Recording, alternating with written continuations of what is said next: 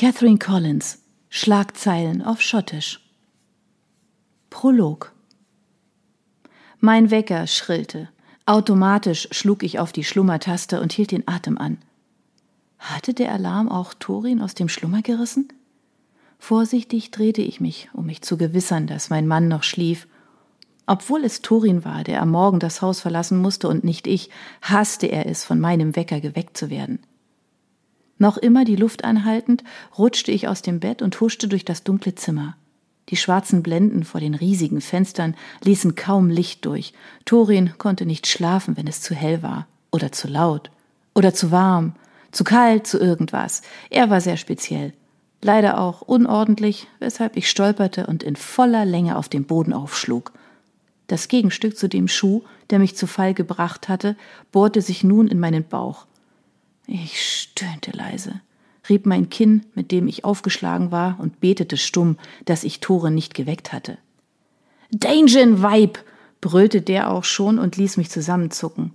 Am frühen Morgen, da fing der Tag ja gleich prima an. Entschuldige, flüsterte ich, wissend, dass es ohnehin nichts änderte. Ich wollte nicht. Ist es zu viel verlangt, dass du etwas Rücksicht nimmst? Ich rappelte mich auf, schob seine Schuhe zusammen und zu ihm hin.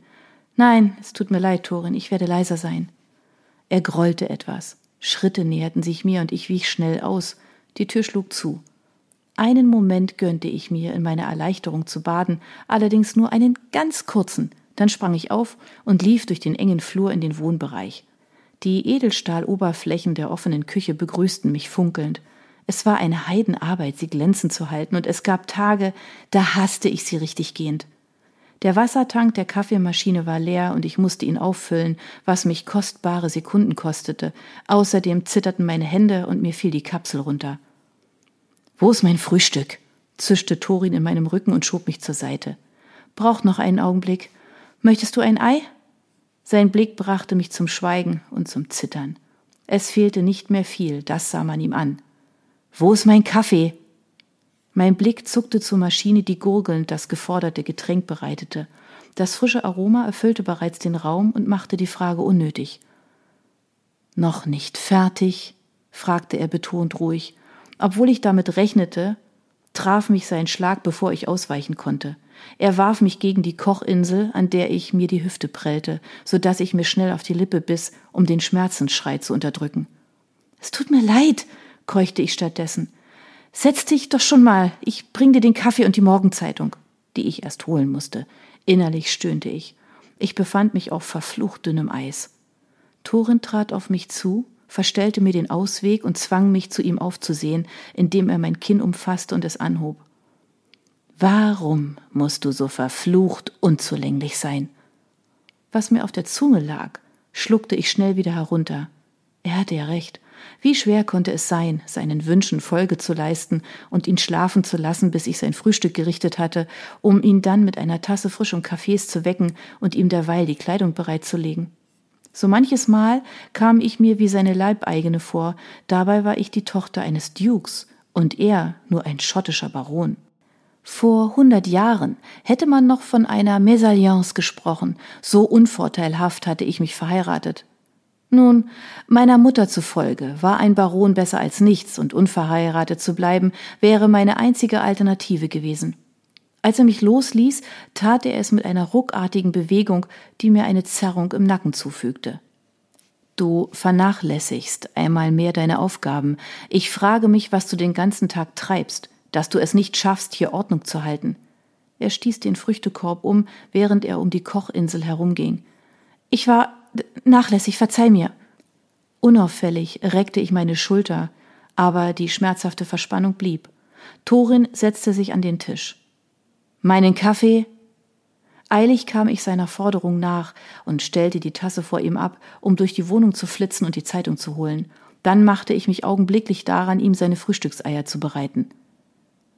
Heute noch? Natürlich.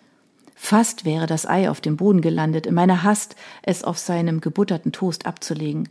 Sein Blick glitt über mich, und ich machte mich auf eine Beleidigung gefasst, weil seine Lippen sich geringschätzig verzogen. Du bist schlampig. Oh, Herrje, was hat mich nur geritten, dich zu heiraten? Eine zugegeben hervorragende Frage, die ich mir oft genug selbst stellte.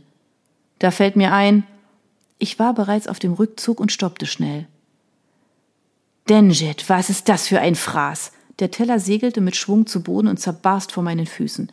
Splitter rissen meine Haut auf, aber ich wagte nicht zurückzuweichen. Er käme ohnehin nach.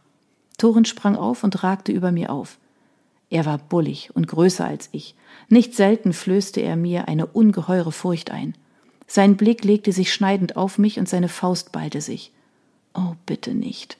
Aber es hatte selten einen Nutzen, eine Bitte an irgendwen zu richten. Das Unvermeidliche ließ sich nicht aufhalten. Seine Faust traf meine Schulter, immerhin nicht mit voller Wucht, trotzdem torkelte ich rückwärts und stieß erneut gegen die Kochinsel, dieses Mal jedoch mit meinem Hinterteil. Seine Faust hob sich wieder.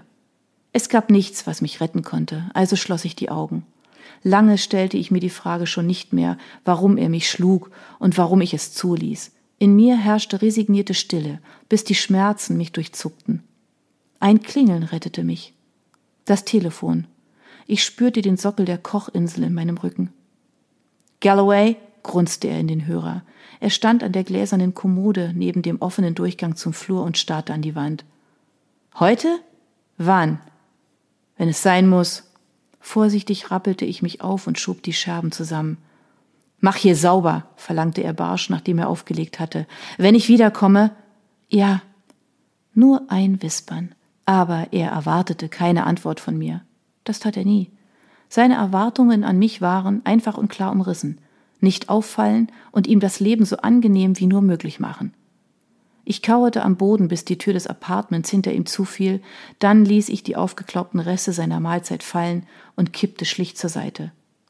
Noch in meinem Nachthemd auf den gewienerten, glänzend weißen Fliesen, Ei im Haar und Butter an der Wange, starrte ich vor mich hin. Das war also mein Leben.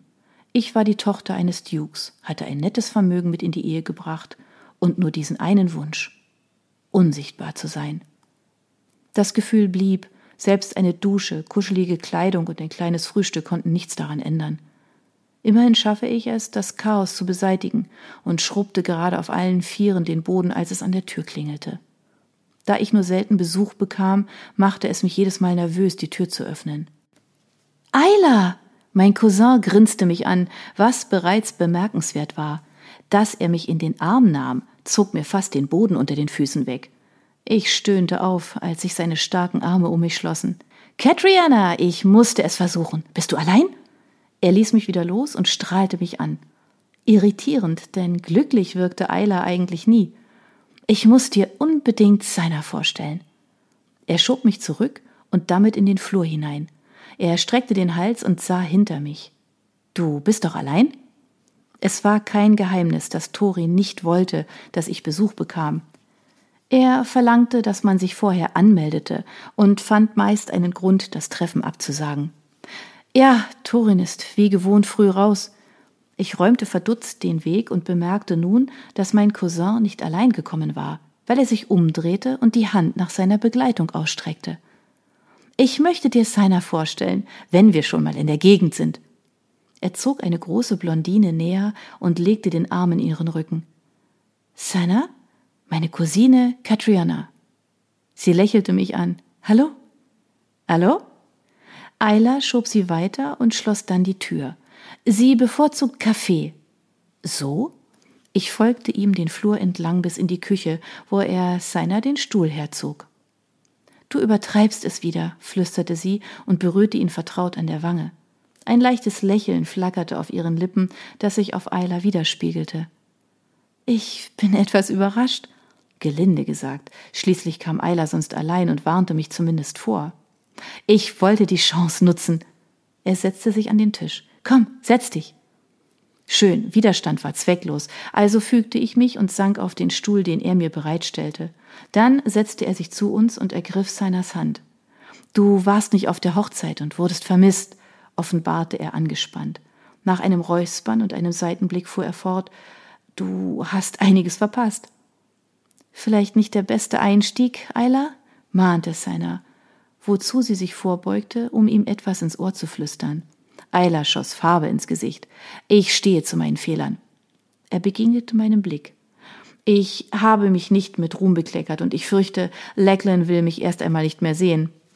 Ich stutzte, im ersten Moment verwirrt, denn niemand nannte meinen älteren Bruder Kendrick bei seinem Taufnamen Lachlan.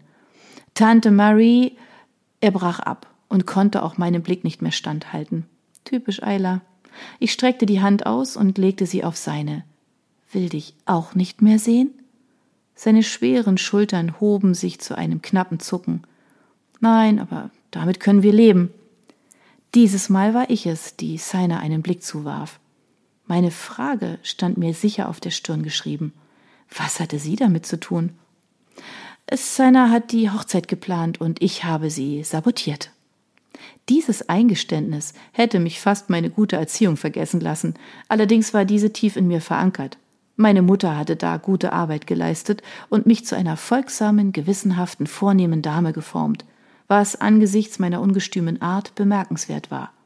Allerdings hatte ich, anders als meine älteren Geschwister, auch viel mehr Zeit zu Hause verbracht und war ihr damit voll und ganz ausgeliefert gewesen.